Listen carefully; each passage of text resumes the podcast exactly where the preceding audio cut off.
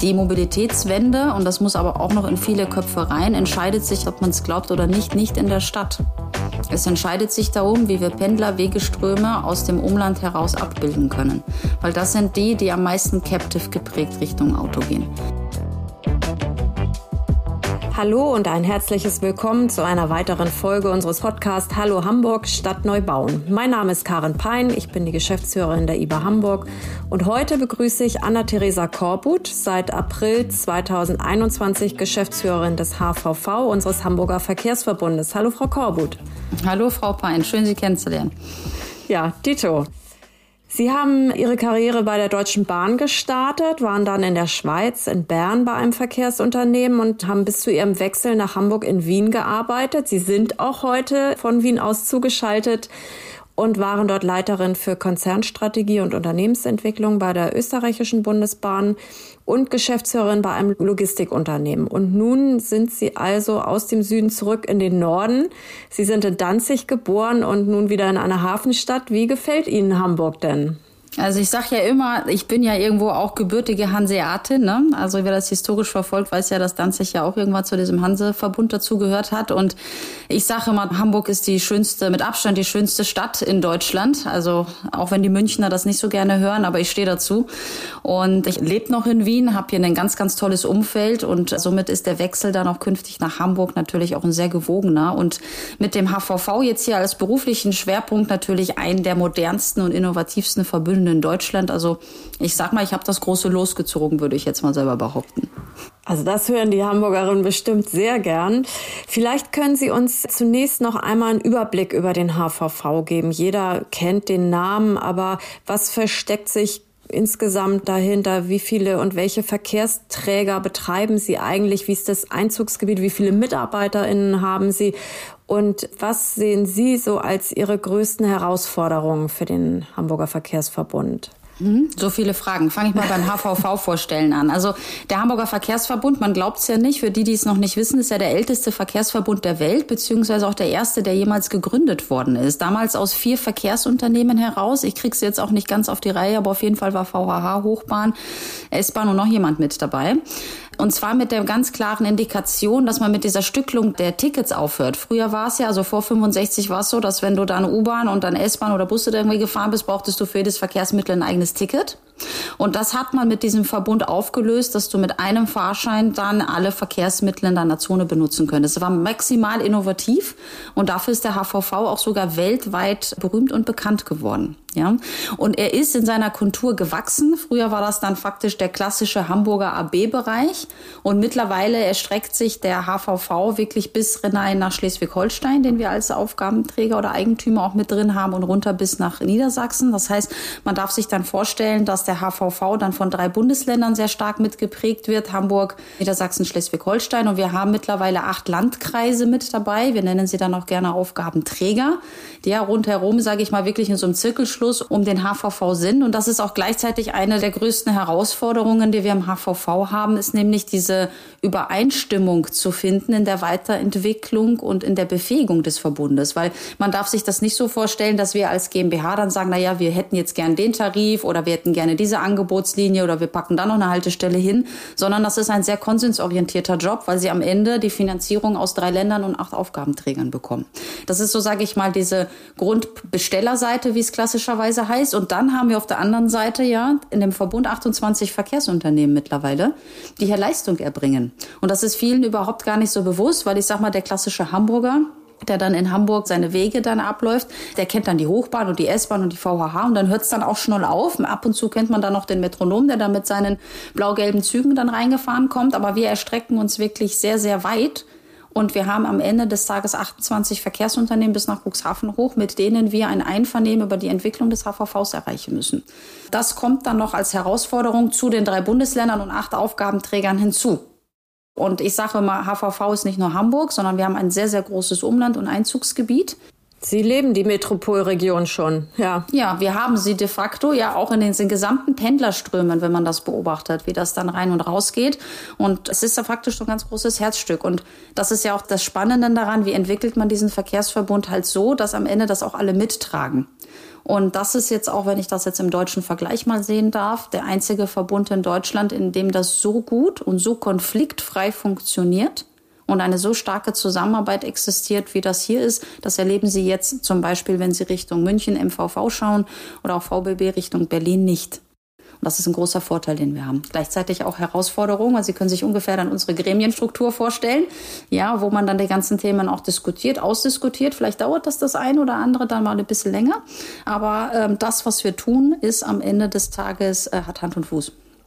Also das ist wirklich interessant, weil Sie einfach auch mal eine Außen Ansicht mitbringen. Die Hamburger sind immer sehr kritisch mit sich und dem, was hier geleistet wird und den eigenen Unternehmen. Und tatsächlich erlebe ich das häufig, dass wenn jemand von außen kommt, auch beim Thema Wohnungsbau zum Beispiel, da eine ganz andere Wahrnehmung ist, was die Professionalität der, der hier geleisteten Arbeit angeht.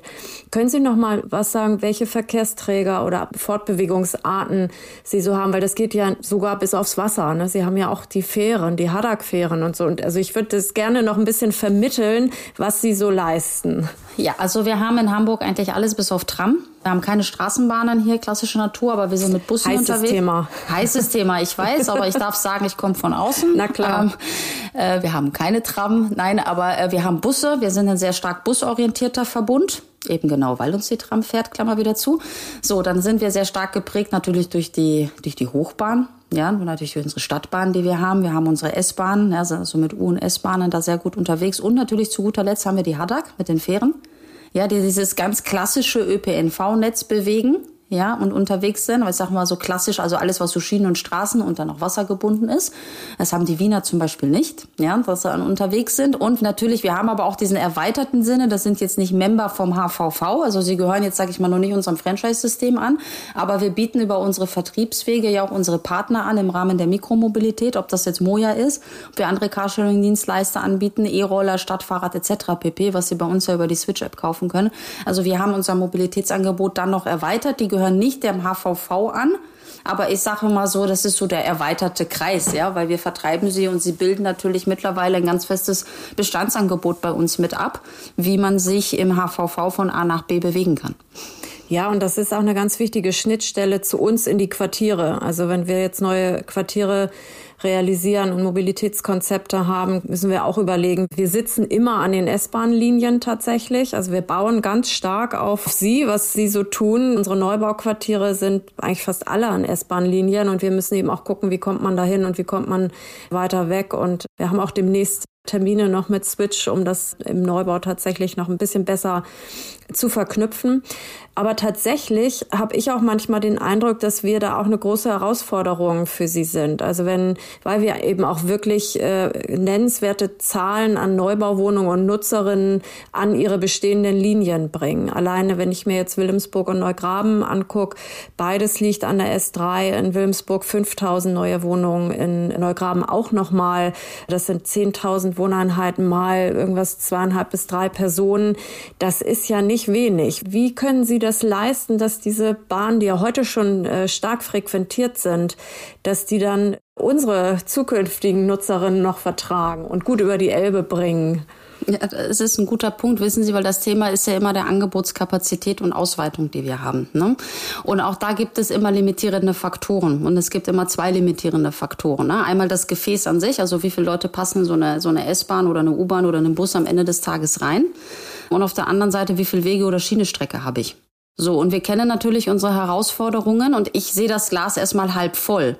Also ich finde es ja mal großartig, dass diese Gefäße voll sind. Wir wissen alle, wie es zu Corona-Zeiten war. Da sind wir mit 30 Prozent Auslastung gefahren bei vollem Angebot. Also das ist dann wirklich traurig ja, und deprimierend. Aber wir wissen auch, dass wir einen großen Schritt zu gehen haben, was sich die Nachfrageentwicklung im HVV, ich lasse jetzt mal die Corona-Zeit außen vor, aber stetig jedes Jahr drei bis vier Prozent nach oben entwickelt hat.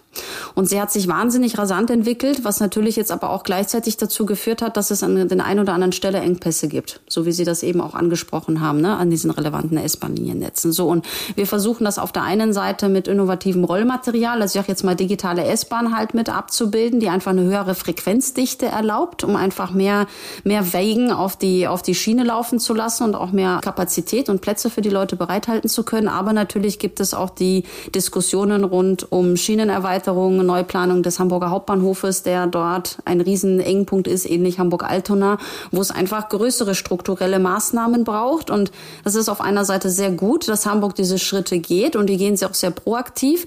Nur leider baut sich sowas halt ein bisschen länger. So, und wir haben diese Kapazitätsgrenzen jetzt nicht nur an den von Ihnen angesprochenen Strecken, sondern wir kennen die Diskussion auch hoch Richtung Lübeck, also Richtung Schleswig-Holstein. Wir kennen die Diskussion auf die andere Seite dann Richtung Lüneburg runter und Hamburg-Harburg. Es ist halt eng und wir müssen einfach schauen, dass wir diese ganzen Infrastrukturmaßnahmen, die gesetzt sind, einfach noch beschleunigen und mit Nachdruck dran gehen und das tun wir. Und da brauchen Sie auch noch den Bund, ne? Da sind Sie auch nicht alleine äh, da im Ausbau. Nein, und dann brauchen Sie die Deutsche Bahn. Genau, mhm. sie brauchen DB Netz. Das ist auch gerade nicht so einfach. Wer die Presse verfolgt hat, weiß auch, wie es denen gerade geht. So, und das mhm. ist natürlich ein großes Konglomerat. Ich weiß, es interessiert am Ende den Endkunden immer gar nicht, warum man dann seine Leistung nicht so versprochen auf die Schiene oder auf die Straße bekommt. Das weiß ich. Aber am Ende des Tages sehe ich meine Job Description auch darin, einfach ein bisschen auch Verständnis zu erklären, wie wird Verkehr auch produziert und dargestellt und wo kommt das an seine Grenzen? Ja, und es wird immer viel zu wenig darüber gesprochen, wie ÖPNV einfach produziert wird und auch welche Restriktionen es hat. Und unsere Aufgabe ist es, die Restriktionen aufzuweichen, aber trotzdem ein bisschen Verständnis dafür herzuführen. Dafür können wir auch so einen Podcast gut nutzen. Machen Sie auch schon. Ja, also wir sind ja in der Stadtentwicklung tätig und bauen Quartiere, die, weiß ich nicht, in 10, 15 Jahren erst wirklich bezogen sind genutzt werden und müssen insofern uns ja immer fragen, was ist eigentlich in 10, 15 oder 20 Jahren, damit unsere Quartiere nicht schon bei Fertigstellung alt sind. Und bezogen auf die Mobilitätswende ist das tatsächlich für uns aktuell eine große Herausforderung, weil zum einen die Mobilitätswende mehr Fläche benötigt. Wir haben eigentlich mehr Flächenbedarf, dadurch, dass wir mehr Fahrrad haben. Das Auto ist aber immer noch da, zum Beispiel, oder jetzt Elektroroller, was auch immer. Und wir diskutieren gerade ziemlich aufgeregt darüber, wie viele Stellplätze brauchen wir in Zukunft eigentlich noch. Ne? Wir haben tolle Mobilitätskonzepte, die versprechen richtig viel, sind aber ja auch noch nicht am Laufen. Da ist ja auch noch ein bisschen was für uns zu tun, um diese, diese Angebotsvielfalt, wo der ÖPNV eine Rolle spielt, aber eben auch die Kleinlogistik und Wegeausbau und so eine andere und diskutieren darüber, wie viele Stellplätze brauchen wir und wie viel Fläche stellen wir dafür jetzt eigentlich bereit oder nutzen wir die Fläche jetzt schon auf dem Plan eigentlich für andere Dinge. Und der öffentliche Nahverkehr spielt da tatsächlich eine wirklich übergeordnete Rolle für uns, was die Mobilitätswende angeht.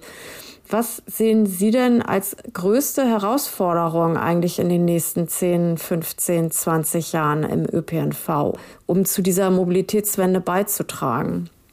Also ich sag mal, das sind für mich immer zwei Faktoren. Und ich komme jetzt nicht mit dem Thema Angebot und Preis, ja, sondern ich habe das auch schon in anderen Sitzungen immer gesagt. Es ist ein Thema, wie sehr wir uns als Menschen diesem ÖPNV auch zulassen in unser Lebensbereich. Ja, ich hatte auch schon mal erwähnt, wir sind eine sehr autodominierte Gesellschaft ist es ja auch in Ordnung. Ne? Also wir haben da ja auch viel in der Richtung gemacht in den letzten Jahrzehnten und Deutschland ist einfach ein Autoland. Und es gab früher nichts Besseres, als mit 18 seinen Führerschein zu haben und seinen ersten Golf oder ich weiß nicht was. ja. Und von dieser Denkstruktur jetzt erstmal runterzukommen, das wird einen wesentlichen Beitrag benötigen. Und das ist unabhängig davon, wie viel Mobilitätskonzepte und wie viel Platz sie am Ende des Tages dahinstellen. Wenn das ja in den Leuten ja schon verankert wäre, dass die Nutzung sage ich mal, des ÖPNVs, der ja noch obendrein aus eigenen Steuergeldern bezahlt wird, vielleicht ja mal sinnvoll wäre, weil wenn ich was mitbezahle, dann sollte ich es ja mal nutzen. Zumindest ist das immer so mein Zugang. Funktioniert ja heute auch nicht bei allen. Das stellt sich mal die Frage, warum nicht? Und ich glaube auch sogar, wenn wir die schickesten und saubersten und pünktlichsten und billigsten Züge der Welt hätten, dann würde es trotzdem für viele Leute nicht diesen Wechsel geben, weil man einfach anders konditioniert ist. Wenn ich jetzt zum Beispiel schaue mal Richtung Schweden, also in die skandinavischen Länder mit rein, da ist die Nutzung von ÖPNV einfach vollkommen normal. Es ist auch normal, dem Auto den Platz wegzunehmen und da Fahrradlanes hinzustellen. Da wird nicht so diskutiert. Also das, was Sie gerade als hitzige Diskussion meinten, da schaut sie einen Skandinaver an und fragt, was ist mit euch nicht in Ordnung? Das Schwierige, was ich immer erlebe, wo ich sage, man, man, muss die Leute diesen Zugang zu gewähren und man muss ihn probieren lassen. Weshalb ich zum Beispiel das 9-Euro-Ticket jetzt sensationell finde, weil zu was hat es jetzt geführt? Mit den Analysen der ersten zwei Wochen haben wir hier eine Frequenzsteigerung, einen Mengenzuwachs von über 20 Prozent. Mit einem Schlag. In zwei Wochen. Wissen Sie, wir diskutieren seit zwei Jahren, wie wir diese Corona-Ausfälle wieder äh, normalisieren können an Fahrgastzahlen. Wir lagen bei 80 Prozent Kapazitätsauslastung und liegen jetzt bei 100. Die Leute probieren es aus. Die Hoffnung ist, es bleibt was hängen nach diesen drei Monaten. Und wenn ich jetzt sage, was ist in den nächsten 10 bis 15 Jahren relevant, dann ist es einmal die eigene Verhaltensform zu ändern und das auch wirklich auszuprobieren. Dafür müssen wir aber auch Probierangebote am Markt platzieren. Und auf der anderen Seite ist es aber auch wichtig, und das ist das, was Sie angesprochen haben, wenn Sie jetzt in das Thema Stadtplanung, Wohnbauplanung mit reingeben, dann sollte man von Anfang an dem ÖPNV oder ich sag mal der Gesamtmobilität, der öffentlichen Mobilität, das kann ja alles Mögliche auch sein. Sie hatten es ja eben gesagt, Elektroroller und Co. Ne? Auch den Raum zu geben und das so einzuplanen, dass das ein Herzstück ist. Weil am Ende wollen wir alle kurze Wege. Wir wollen dabei nicht nass werden, wenn wir dort stehen und warten oder wenn es windet. Wir möchten einsteigen und schnelle und gute Verbindungen und Anbindungen haben. Und das ist das, was zusammengehört. Weil wenn heute die Städte sich nicht pro ÖPNV oder pro geteilter oder Sharing-Mobilität aufstellen, wo soll es denn dann herkommen? Ich glaube, das ist so dieser Klammergriff von beiden Seiten. Und deshalb finde ich ja diese neue Stadt- und Quartierplanungen, die es jetzt auch in Hamburg gibt, äußerst interessant, wenn man dem ÖPNV da auch den entsprechenden Stellenwert gibt. Also hier in Wien gab es ja auch mal ein Projekt, Aspern-Seestadt, das werden Sie vielleicht kennen wo man auch die U-Bahn U2-Linie bis da oben hindurch verlängert hat, damit es die Anbindungen geht und dann auch Leute ein bisschen außerhalb von der Stadt ohne und reingeholt werden. Und das hat an einigen Stellen gut funktioniert, an anderen muss man noch lernen. Okay, das ist so. Aber ich glaube, das ist auch ein ganz wesentlicher Treiber, damit das am Ende Hand in Hand geht. Hm. Klar, also wir waren schon häufig in Aspern. Aspern war auch schon häufig bei uns. Hier in Nordhorn, Kopenhagen passt auch gut da rein. Die haben auch die Bahn wirklich äh, zuerst gebaut und die Erfahrung, also es befruchtet sich immer so ein bisschen gegenseitig. Manches funktioniert, manches nicht. Der nächste lernt daraus und schraubt wieder ein bisschen andersrum. Also ich glaube, da sind wir auf dem richtigen Weg. Sie haben eben im Prinzip die Push- und Pull-Faktoren angesprochen. Also auf der einen Seite durchaus auch Druck machen und auf der anderen Seite eben Angebote schaffen. Was gibt es noch so für Möglichkeiten, Push und Pull zu machen? Also Sie sagten eben, wir müssen mehr Probierangebote machen. Das hat Effekt. Das finde ich ja, ist ja jetzt wirklich brandaktuell, wenn Sie gerade die letzten zwei Wochen ausgewertet haben. Und tatsächlich kenne ich auch Personen, die zum ersten Mal jetzt wirklich ÖPNV richtig nutzen und das ausprobieren. Das ist ja nun vom Bund gekommen. Kann Hamburg da auch was Eigenes machen? Ja, wenn man das Geld dafür hat, ja. Sie wissen ja auch, dass die Maßnahme ja einen Haufen Geld kostet. Also alleine, wenn wir jetzt die Stadt Hamburg ihren Anteil hätte für das 9-Euro-Ticket zahlen müssen für die drei Monate, wären es bei knapp über 100 Millionen gewesen. Also das ist schon eine Patzen Geld, ja. wo man sagt, kann Hamburg das jetzt wiederholen oder weiter fortführen? Meine Antwort ist, glaube ich nicht, dass das so ist, weil das am Ende halt ein Riesenloch reinreißt. Was aber nicht bedeutet, dass man ja nicht drüber nachdenken muss. Also wir gehen ja jetzt auch aus diesem 9-Euro-Thema raus und versuchen mit dem Bund auch über neue Finanzierungswege Wege und Methoden zu schreiben. Weil wenn es ja so ist, dass der Preis bisher ein blockierender Faktor war, dann sollte man auch darüber reden, wie man einen dieser blockierenden Faktoren aufhebt. Ne? Aber natürlich gibt's darüber hinaus und Diskussionen Parkraumbewirtschaftung, ne? Einwohnerparken, reduziert man die Flächen, macht man das teurer, führt man irgendwelche Mauts für das Einfahren von Autos, ne, LKWs in die Stadt mit ein. Also da geht's dann sehr stark um diese Penalisierung von Nutzung von Autos, damit man die Leute umlenkt. Bin ich persönlich ein Freund davon? Naja, ich würde die Frage nicht so stellen, wenn es nicht ganz so wäre. Ich immer glaube, dass man Leute über Strafvollzug da nicht hinbewegen kann. Ich glaube, es unterstützt. Man straft natürlich auch oftmals welche ab, die wirklich aufs Auto angewiesen sind, weil der ÖPNV das bisher nicht leisten kann. Und es gibt genug Flecken, auch im HVV-Gebiet, wo wir es einfach schlichtweg nicht jetzt können, vielleicht auch noch nicht in zehn Jahre können und weiß Gott, ob wir überhaupt je können. Viele schwören dann auf das ganze Thema autonomes Fahren. Ja, wenn es kommt, kann das ein Rieselhebel werden, wird aber auch Geld kosten. Wir reden am Ende immer über das Thema Geld. Es ist der Faktor, der dann am Ende des Tages fehlt. Und ÖPNV muss man nutzen wollen, weil man die Vorteile des Systems erkennt und nicht, weil ich gezwungen bin, weil ich es mir sonst anders nicht leisten kann, das Auto für 20 Euro in der Stadt zu parken. Ich kann jemandem auf die Hände klopfen oder ich kann es jemandem erklären. Ja, ich kann jemanden mal mitnehmen und sagen, schau mal, es ist nicht so schlimm. Also ich bin immer so ein Freund davon, zeigen. Lieber Anreize zu geben. Ja, Anreize und zu geben, auszuprobieren. Und ich weiß, wir haben im ÖPNV ein schlechtes Image zum Teil. Wir sind keine sexy Branche, da will keiner hin. Das, das kann ich alles nachvollziehen, ja, wenn Sie historisch schauen, wo es herkommt. Aber genau daran müssen wir ja arbeiten und das auch ändern. Das haben wir im HVV mit dem neuen Erscheinungsbild versucht. Da gehen wir jetzt rein mit neuen An ähm, Angeboten. Wir haben uns sehr auf das Thema 9 Euro fokussiert. Wir werden auch danach noch ein paar Akzente setzen, aber zu sagen, hey, bleibt mal dran, fass mal so, so schlecht sind wir gar nicht. Also es ist jetzt eigentlich egal, ob deine S-Bahn zu spät ist oder ob du 30 Minuten in der Stadt mit dem Auto stehst, weil das gerade auch wegen lauter Baustellen nicht weitergeht. Ne? So, und ich glaube, es geht um eine Vorteilsnutzung. Da bin ich ein ganz großer Freund von, das in die Köpfe der Leute reinzubekommen. Ich würde gerne noch mal auf das Wachstum in Hamburg zu sprechen kommen, denn das muss doch eigentlich für Sie auch eine unglaubliche Herausforderung sein. Wir reden über 10.000 neue Wohnungen jedes Jahr. In den letzten Jahren hat das wunderbar geklappt. In den nächsten Jahren wird es vielleicht etwas weniger werden, aber trotzdem sind das ja nennenswerte Zahlen für Sie, insbesondere dann, wenn sich auch noch der Grad der ÖPNV-Nutzung erhöht.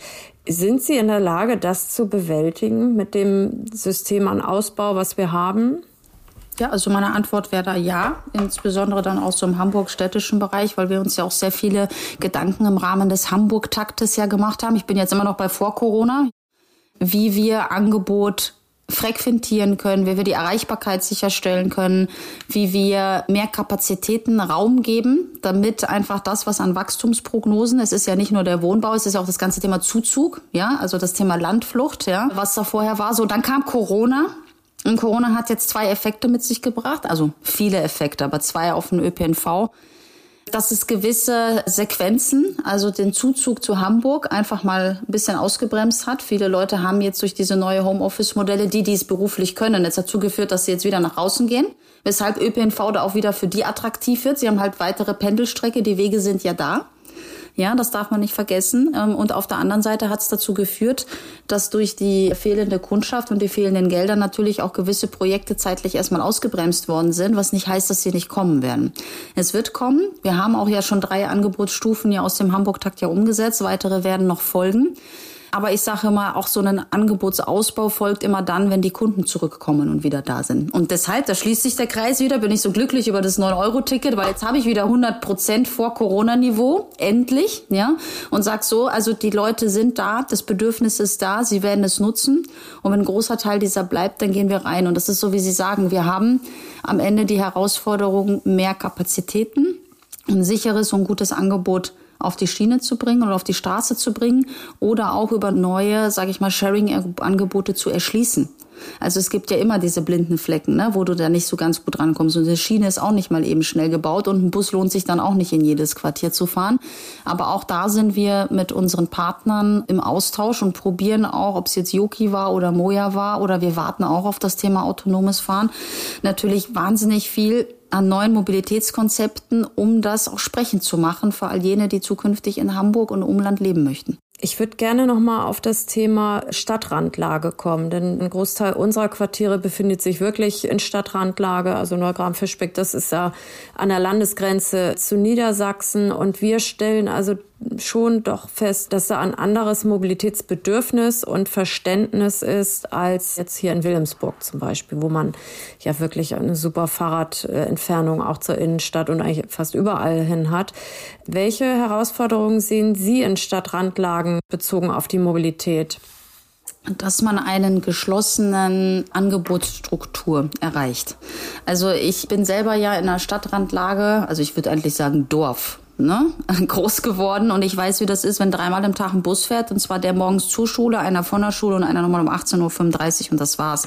Das ist in jungen Alter, wenn man zur, zur Grundschule geht, egal und irgendwann ist das ein Thema, vor allem auch wenn man berufstätig dann ist. Ne? Man ist automatisch beim Thema Auto und das ist ja auch, wie Sie das Gefälle sehen. Und das ist ja auch das schön Komplexe am HVV. Ne? Sie haben einmal die Diskussion mit der Stadt Hamburg, wo es dann wirklich um innerstädtische Verkehre geht und wenn Sie mit den Umland reden, mit unseren Landkreisen, die jetzt also nicht direkt in der Stadt sind, dann haben wir, so wie Sie angesprochen ganz andere Mobilitätsthemen. Und wenn Leute sich entscheiden, außerhalb einer Stadt zu wohnen, dann müssen wir ihnen garantieren, dass sie auch schnell zu ihrer Arbeit oder zu ihren Berufsplätzen oder zu ihren Freizeitaktivitäten, egal was es ist, Schule, Ausbildung, Studium, auch reinkommen.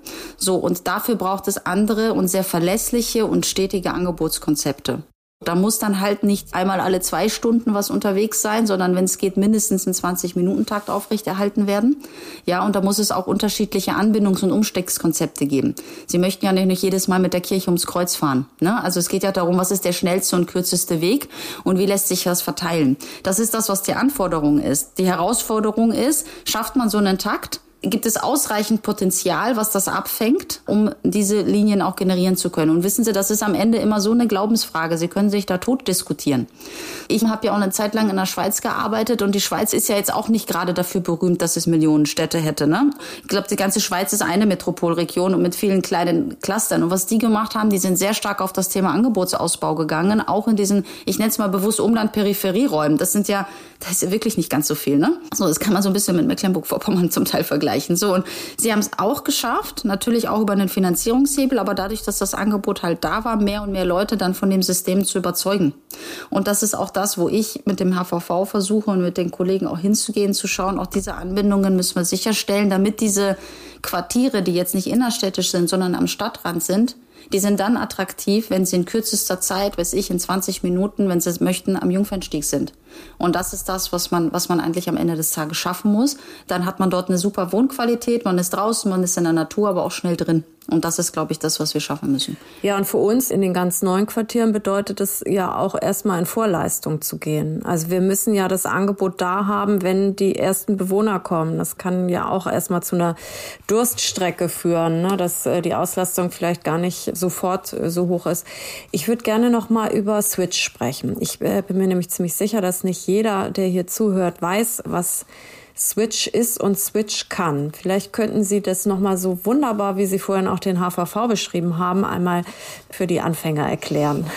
Sehr gern. Also Switch ist unsere Vernetzungs-App. Also es gibt neben der HVV-App noch eine Switch-App, die äh, zwei Punkte mit sich bringt. Einmal einen vereinfachten Ticketkauf für die, die wissen, was sie brauchen ja, wo ich einfach mit zwei, drei Klicks mir einfach meinen Fahrschein, eine Kurzstrecke oder irgendetwas kaufen kann.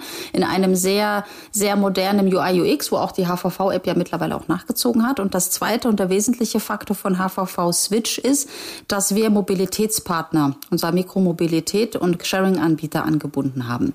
Das heißt, Sie können über diese App dann auch reingehen und mit Ihren grundbestehenden Konten oder sich auch dort neu anmelden und darüber dann Ihre Wege, was ich teile mit dem ÖPNV und teile mit dem Tier und dann mit einem Moja oder was weiß ich, ja, wie ihre Reisewegkette dort ist, darüber buchen und fahren.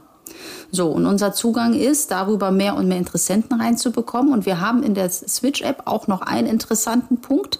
Und deshalb heißt sie auch so Switch-Punkte haben. Also Partnerschaften mit Carsharing-Anbietern, wo wir im HVV bestimmte Parkflächen zur Verfügung stellen, wo sie mit diesem Sharing-Auto dann dahin fahren können und das Auto dort abstellen können. Und das sind sehr attraktive Parkflächen. Ja, so, ich sag mal zum Beispiel am Dammtor direkt, ne? Da können Sie dann hinfahren und wenn Sie mit dem ähm, Sharing-Anbieter dort parken, dann können Sie das Auto dort hinstellen und dann direkt in den ÖPNV umsteigen. Und das sind interaktive Plätze, weil Sie normalerweise so einfach an den Parkplatz in diesen Umgebungen nicht rankommen. So, und das ist auch das, was Switch miteinander vernetzt. Also wir geben, wir versuchen dort eine Umgebung zu schaffen, wo wir jetzt nicht nur ÖPNV-minded sind, sondern alle unterschiedlichen Mobilitätsträger, auch das Auto, miteinander vernetzen in der Sharing Economy. Und das ist für uns ein ganz, ganz wichtiger Zugang, weil ich sage immer, HVV ist mehr als nur Bus, Bahn und Schiff, sondern ich bin genauso glücklich, wenn die Leute mit dem Fahrrad ihre Wegstrecke zurücklegen, wenn sie das zu Fuß machen, wenn sie das mit einem Sharing-Bike machen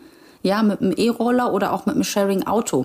Ich bin keine Überzeugungstäterin und sage, na, wenn du nicht U-Bahn oder S-Bahn gefahren bist, bist du ein schlechter Mensch, sondern mir geht es darum, dass wir vorhandene Infrastruktur, die da ist, bestmöglich nutzen und anfangen, so ein bisschen alles, was wir haben, zu teilen. Das ist vielleicht ein bisschen kommunistischer Grundansatz, aber nicht jeder muss mit seinem SUV ne, oder mit seinem Golf GTI da irgendwo in die Stadt reinkurven, sondern es gibt genug Alternativangebote. Und das bündelt Switch. Das faktisch mit einer App haben Sie den Zugang zu all diesen Mobilitätspartnern und können sich dann da durchklicken, was für Sie gerade dann das Richtige ist.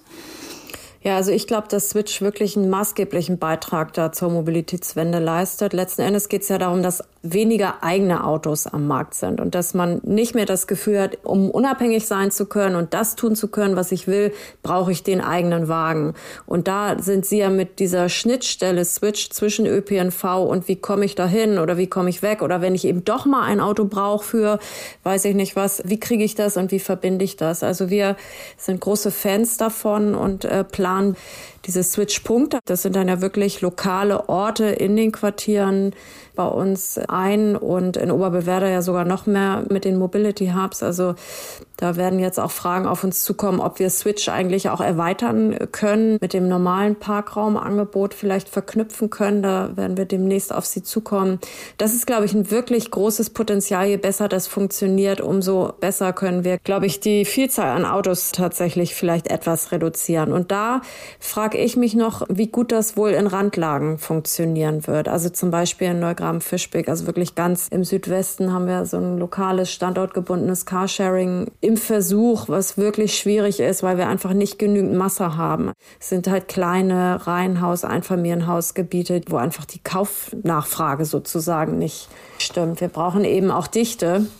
Und Dichte in den Randlagen ist ja häufig noch die Ausnahme. Auch so etwas, wo Wien, ähm, glaube ich, mutiger ist als wir, aber vielleicht kommen wir da ja auch noch hin.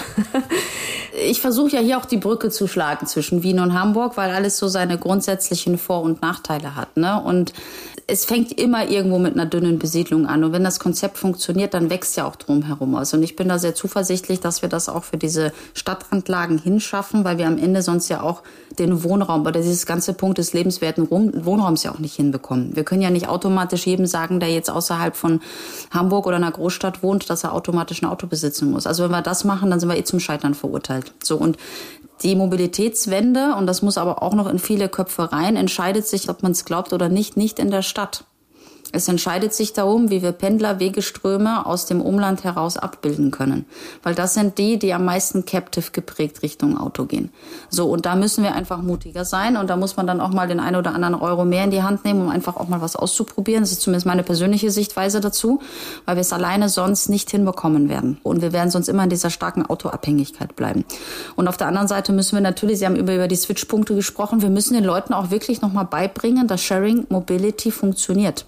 Ja. Also ich bin ja eine passionierte Nutzerin von diesem ganzen Zeug, was da draußen rumsteht. Also ich habe ja so ungefähr alles, ne, was man da nutzen kann. Erst gestern wieder, weiß ich, durch, durch Wien gepierst oder mit einem Tier. Ich finde das einfach total geil, ja, mit diesem Ding da. Das ist meine persönliche Wahrnehmung. Aber es gibt Leute, die trauen sich das nicht. Die trauen sich nicht, das erste Mal sich vor so einen E-Roller zu stellen und mit dem Handy irgendwas zu scannen, weil es gucken ja alle und es könnte ja sein, dass ich scheitere. Nirgendwo kann man mal so einen E-Roller ausprobieren. Also ich weiß mein erstes Mal auf diesem Ding. Ich habe ich, ich bringe mich um.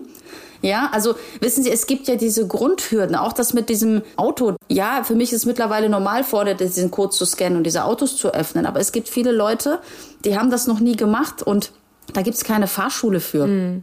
Lotsen oder so. Es gibt mhm. ganz viele, die einfach sagen, das ist jetzt nicht so peinlich, wenn du das Auto nicht gleich aufbekommst. Ist nicht so schlimm. So und wenn man dann viele fragt, die sagen, ich find's cool, ich habe es noch nicht genutzt, ja, ich habe mich noch nicht getraut. So und das gehört dann auch so ein bisschen in diese Mentalentwicklung. Ich sage immer so, wie du in der in der Grundschule damals diese Fahrradprüfung gemacht hast. Jeder erinnert sich, oder saß halt auf so seinem Fahrrad und dann kam die Polizei und hat mal ein bisschen was gelernt. Sowas brauchst du eigentlich für die Nutzung von diesen Sharing-Angeboten genauso. Weil die Leute haben dann genauso Berührungsängste vor, wie ab und zu vielleicht mal für jemanden, der neu ist, mit der S- oder U-Bahn zu fahren, weil sie sich nicht auskennen, wie man die Pläne liest, weil sie die Umsteigefrequenzen nicht kennen. Und wir dürfen nicht immer von den Leuten, die selber ein Teil dieses Systems sind, daraus schließen, dass andere, die neu ins System kommen sollen, die gleich diese geringen Hürden haben, wie ich die schon habe, weil ich das seit 15, 16 Jahren mache. So, und da versuche ich auch immer an diese Entscheidungskreise zu, zu, zu appellieren und sagen, die Leute brauchen einen ganz anderen Zugang dazu und eine ganz andere Erklärung. Und das wird wichtig sein, weil ansonsten nimmt es wieder keiner. Und was planen Sie dafür oder was sind Ihre Ideen? Brauchen wir wirklich irgendwie so Lotsen, die das erläutern und sich gemeinsam vors Auto stellt und das mal macht oder? Also Sie lachen, lachen Sie mich nicht aus, aber wir haben jetzt eine Open HVV-Struktur bei uns auch gemacht. Also Open HVV heißt, wir laden jetzt auch Kundinnen und Kunden zu gewissen Topics mal ein. Und ich habe eine der nächsten Runden halt dafür vorgesehen, dass wir uns auch wirklich über das Thema Sharing Mobility mit Leuten unterhalten, die das noch nicht genutzt haben und dann zu verstehen, warum hm. nicht.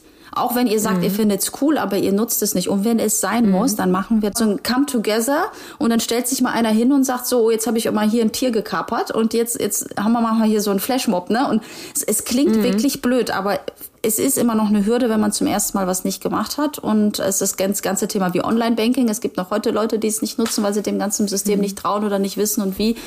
Die neue Generation ist da pfiffiger. Aber so, ich sag mal, diese Generation 40 plus, ne, zu der ich mich ja auch zähle mittlerweile, da gibt es viele Leute mit Hürden. Und aber auf die sind wir auch angewiesen, weil das sind ja aktuell die, die auf diesen Autos unterwegs sind. Alles, was da so jünger ist, also wenn man mit diesen 20-Jährigen da heute redet, ja, also ich lerne ja von denen, was es da draußen noch so alles gibt, ja, und äh, die sind ganz anders drauf. Aber die Mobilität, wir können ja jetzt nicht warten, bis so unser Alterssegment das dann auch irgendwann mal verstanden hat, wie es geht, ne?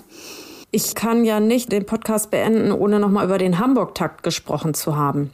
Das ist das Letzte, was Sie erklären müssen.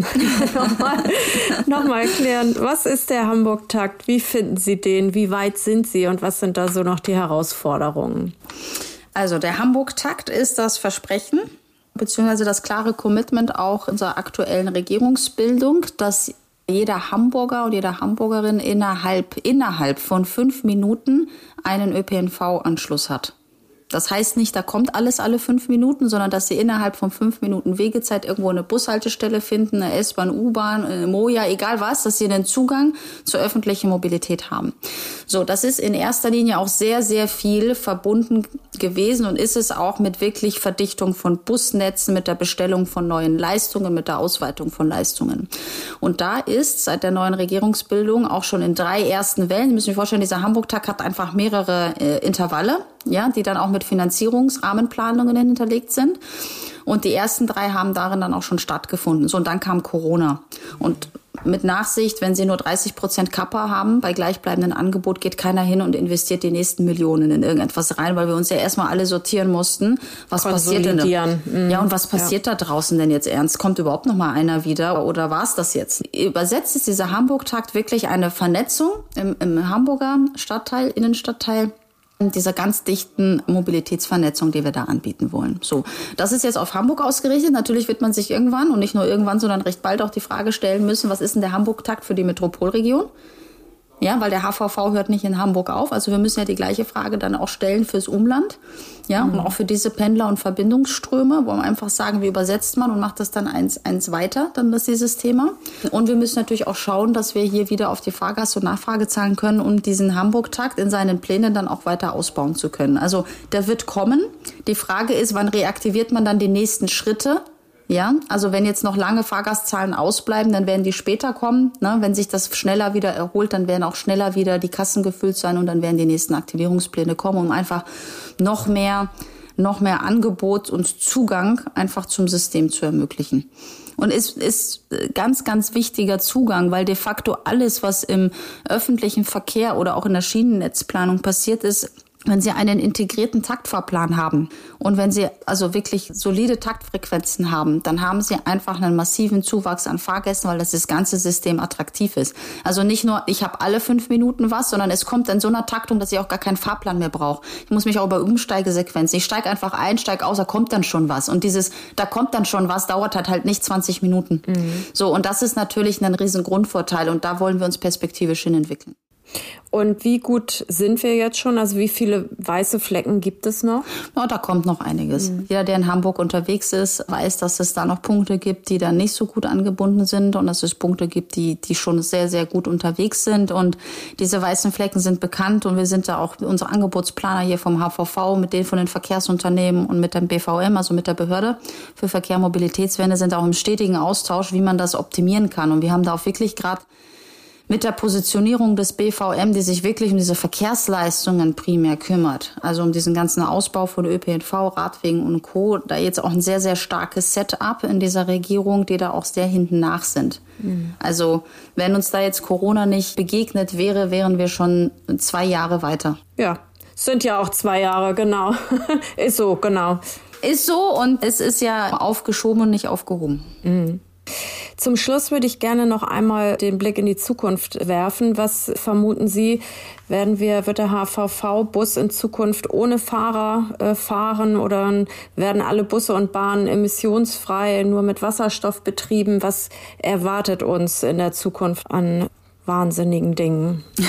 wahnsinnigen Dingen. Also wir werden uns auf jeden Fall mal emissionsfrei aufstellen. Ja, oder klimaneutral aufstellen, auch was unsere Busflotten angeht. Das ist ja das klare Ziel, dass bis 2030 dann halt alle Busse auf klimaschonende Antriebswege umgestellt werden. Und ob das jetzt Wasserstoff ist oder was anderes, ja, das, ob Solar ist mir wurscht, was da jetzt Innovation, also ich sag mal, ingenieurleistungstechnisch kommt, aber Hauptsache es ist, es ist antriebstechnisch mal umgestellt worden. Ja, das definitiv. Unsere U- und S-Bahn sind ja dann eh schon mit, ich sag mal, grünem Strom unterwegs. Da haben wir ja unser Thema. Und sogar bei der HADAC gehen wir jetzt in das ganze Thema der Wasserstoffprüfung rein, um zu schauen können, ob unsere HADAC-Fähren sich künftig auch umweltfreundlicher fortbewegen. Das ist ein mhm. ganz, ganz großes Ziel, was wir uns als HVV gesetzt haben. Das ist da, wo wir hin müssen. Sonst brauchen wir über den ganzen Rest Mobilitätswende nicht reden, wenn wir nicht mal unseren eigenen Beitrag dazu leisten können. Ne? Mhm. So, und dann dieses Thema autonom, das beantworte ich immer gerne wie folgt. Das kommt auf jeden Fall. Wann das kommt, kann ich Ihnen in der Schärfe nicht beantworten, weil das sehr viel mit Technologie zu tun hat und nicht wir diejenigen sind, die autonomes Fahren ähm, prüfen und testen, dass es die Sicherheitsrelevanz bekommt. Deutschland hat sich da ja mit der Eröffnung dieses nächsten Schrittes ja wahnsinnig glaubt man fast gar nicht, dass das Deutschland gemacht hat, aber wahnsinnig tolerant gezeigt und immer einen großen Schritt nach vorne. Und ich sag mal, wenn die Technik steht, kann ich mir sehr gut vorstellen, dass zukünftig auch alle Busse und U-Bahn und S-Bahn, wenn das alles gesetzt, irgendwann mal, ja, mhm. ähm, autonom unterwegs sind. Aber da geht es mir ja primär ja gar nicht darum, dass ich da jetzt irgendeinen Busfahrer oder einen U-Bahn-Fahrer oder Fahrerin einspare. Das, das ist der falsche Denker. Deshalb, mhm. meine Telber können, ja, ja ich finde auch den Faktor Mensch in so einem Bus auch immer extrem wichtig, wichtig auch was so mhm. Sicherheit und so angeht. Ne? Also darüber lässt sich diskutieren. Ich glaube, autonomes Fahren wird für uns dann relevant, wenn wir in Peripherieräume kommen, wo es dann wirklich um eine Kostenkalkulation geht. Mhm. Also wenn Sie da jetzt, sage ich mal, die äh, klassische Hütte haben, Dorf, drei Bauernhöfe, fertig da ist so ein Thema dann relevant, weil man dann sagt, auch wir müssen ja immer schauen, dass wir mit Steuergeldern wirtschaftlich umgehen. Das ist ja nicht, dass wir geizig sind. Ne? Mhm. Nur jeder, jeder zahlt von uns monatlich Steuern und die müssen wir irgendwie sinnvoll mhm. einsetzen. Und in diesen Gebieten wird autonomes Fahren für uns einen großen Kostenvorteil bringen und da wird es relevant sein. Und auch das On-Demand-Thema wahrscheinlich, ja. ne? In solchen Definitiv. Mhm. Definitiv. Autonom und On-Demand ist natürlich dann ein, ein Feuerwerk der Gefühle, wenn das funktioniert. Ja, aber damit würde man da ja wirklich auch eine Lücke schließen können. Definitiv. Also und ich bin mir auch ziemlich sicher, sobald diese Dinger stabil fahren und da sind und sicherheitstechnisch alles da ist, wird das passieren und wird das kommen. Ja, und da, wie gesagt, mhm. da ist es relevant, ob jetzt die innerstädtischen Busse autonom fahren. Herrgott, das schauen wir uns dann an, wenn es soweit ist, was dann. Ne? Vielleicht will auch zukünftig ja gar keiner mehr Busfahrer oder Busfahrerin sein, weil er den Job ätzend findet. Ich weiß es ja nicht. Also da sind wir offen, aber das ist für mich nicht der Zugang, dass ich da irgendwie Manpower nee. einsparen will. Ich bin mhm. per se jemand, der großer Freund von persönlicher Betreuung, persönlichem Kontakt im Dienstleistungsgewerbe ist. Da werden sich die Busfahrerinnen und Busfahrer sehr drüber freuen und ich sehe das genauso. Liebe Frau Korbut, herzlichen Dank, ähm, dass Sie heute unser Gast waren und Sie haben das, finde ich, auch wirklich sehr verständlich und fokussiert dargestellt. Da hat der eine oder andere noch einen großen Aha-Effekt gehabt. Herzlichen Dank und herzliche Grüße nach Wien. Und bei unseren Hörerinnen und Hörern bedanke ich mich recht herzlich fürs Zuhören. Unser Podcast Hallo Hamburg Stadt Neubauen erscheint ja alle vier Wochen. Und wenn Sie mögen, dürfen Sie ihn gern weiterempfehlen. Und wenn Sie sich für die Projekte der IBA Hamburg interessieren, folgen Sie uns gerne auf Twitter oder Instagram. Mein Name ist Karen Pein und ich sage auf Wiedersehen bis zum nächsten Mal. Auf Wiedersehen, danke, tschüss.